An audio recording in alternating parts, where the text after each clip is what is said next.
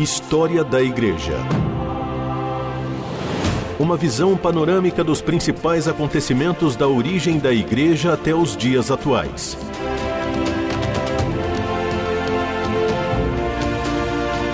A apresentação do pastor e historiador Marcelo Santos. Que bom ter você aqui, querido ouvinte da RTM, para mais um programa História da Igreja, mais uma semana juntos para compartilharmos acerca dos fatos, personagens, processos e movimentos da história do cristianismo que nos trouxeram a realidade que nós temos hoje. Eu quero agradecer a você pela sua audiência, quero agradecer a você pela sua participação conosco e quero deixar aí os nossos canais de comunicação abertos para que você possa aí participar com a gente através de uma pergunta, de uma contribuição, de uma crítica. Nós estamos aqui para ouvir você, para servir você.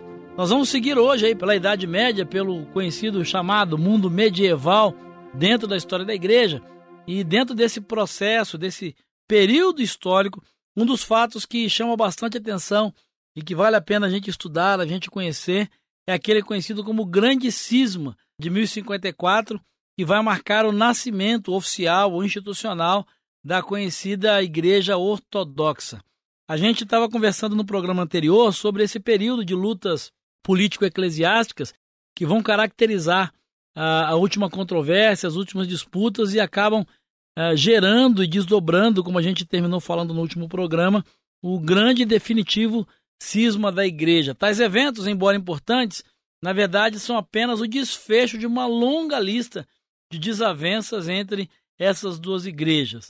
Uh, a gente vai observar, e resgatando alguns personagens históricos, que o imperador Henrique III, o Papa Leão IX e o imperador bizantino Constantino IX vão começar aí negociações a fim de enfrentarem juntos os cavaleiros da Normandia que estavam invadindo o sul da Itália e ameaçando propriedades que pertenciam aos três, tanto o imperador Henrique do Ocidente, ao imperador bizantino, que é Constantino, e também a igreja que tinha as suas propriedades. Então eles se unem por um objetivo comum que é defender as suas propriedades dos normandos, dos cavaleiros normandos que tentam invadir. Como parte desse acordo, ficou estipulado que o Papa recuperaria a autoridade sobre as poucas igrejas da Itália e que o imperador bizantino persuadiria o patriarca de Constantinopla, Miguel Cerulário, a enviar a Leão uma carta sinódica, que era tradicionalmente enviada a Roma após a eleição de um novo patriarca, mas que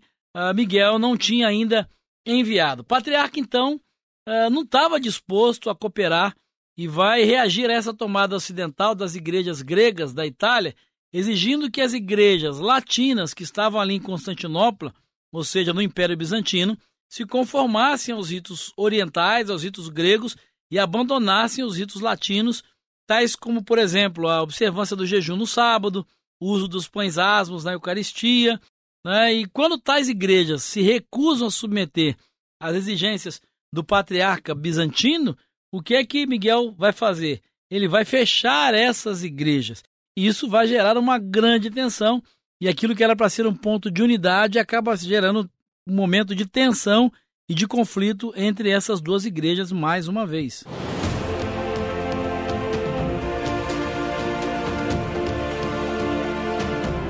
Você está ouvindo História da Igreja.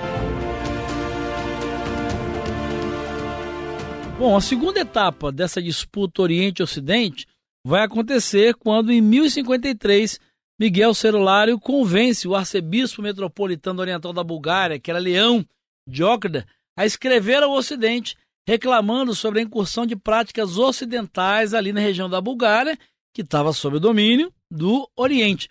Qual foi a resposta a essa carta? A resposta foi escrita por um dos mais fiéis conselheiros do Papa, Leão IX, que é o cardeal Humberto. Mas a sua resposta, a resposta a Leão da Bulgária, não demonstrou nenhuma diplomacia. O que, que ele vai colocar nessa carta? Né? Enfáticas reafirmações das reivindicações romanas sobre o primado na igreja, sobre ah, o poder maior da igreja romana sobre todo o cristianismo do mundo conhecido de então. O que, que vai acontecer como desdobramento disso ah, nesse processo? Em 1053 ainda, o Papa Leão ele é capturado por tropas normandas. Então o imperador oriental Constantino, percebendo quanto as propriedades bizantinas na Itália se encontravam ameaçadas, ele vai persuadir o patriarca Celular se unir a ele no envio de cartas mais conciliatórias que viessem a reforçar as boas relações com o Papa e possibilitar a formação de uma frente unida de resistência a tais ameaças. Respondendo a essas cartas do Oriente, Leão vai enviar uma delegação de três membros para Constantinopla para negociar uma relação mais satisfatória com o Oriente. Contudo, em termos práticos, nem a delegação, que é chefiada pelo cardeal Humberto, nem o patriarca estavam dispostos a ceder a qualquer ponto que fosse dessa tensão. O que a gente percebe nesse momento aí é que, ao mesmo tempo que os enviados de Roma chegam a Constantinopla, chega a notícia de que o Papa Leão tinha morrido, tinha falecido. E vale a pena você lembrar que na época você não tinha internet, você não tinha telefone, você não tinha meios de comunicação rápidos, né? As notícias demoravam bastante tempo para circular e para chegar. Com essa notícia da morte de Leão IX, Humberto, então, que era o representante do poder romano, dirige uma dura carta papal, que no caso ele mesmo tinha escrito e não o Papa, contra Miguel Celulário, que era então patriarca de Constantinopla. E nessa carta ele vai reafirmar a supremacia romana sobre as demais igrejas e a impossibilidade de que a sé mais elevada, no caso Roma, fosse julgada por qualquer pessoa, por qualquer instituição, por qualquer igreja ou por qualquer governo. Como toda ação gera uma reação, obviamente o patriarca de Constantinopla, Miguel Celulário, ele rejeita essa carta e questiona Humberto e a sua delegação uh, sobre a sua autoridade, uma vez que havia chegado a notícia de que o Papa estava morto. E ele dizia que então Humberto e seus companheiros não estavam devidamente credenciados a falar em nome do Papa, uh, uma vez que, segundo as notícias que haviam chegado, o Papa havia morrido. História da Igreja. O passado e o presente contam a história da Igreja nos tempos atuais.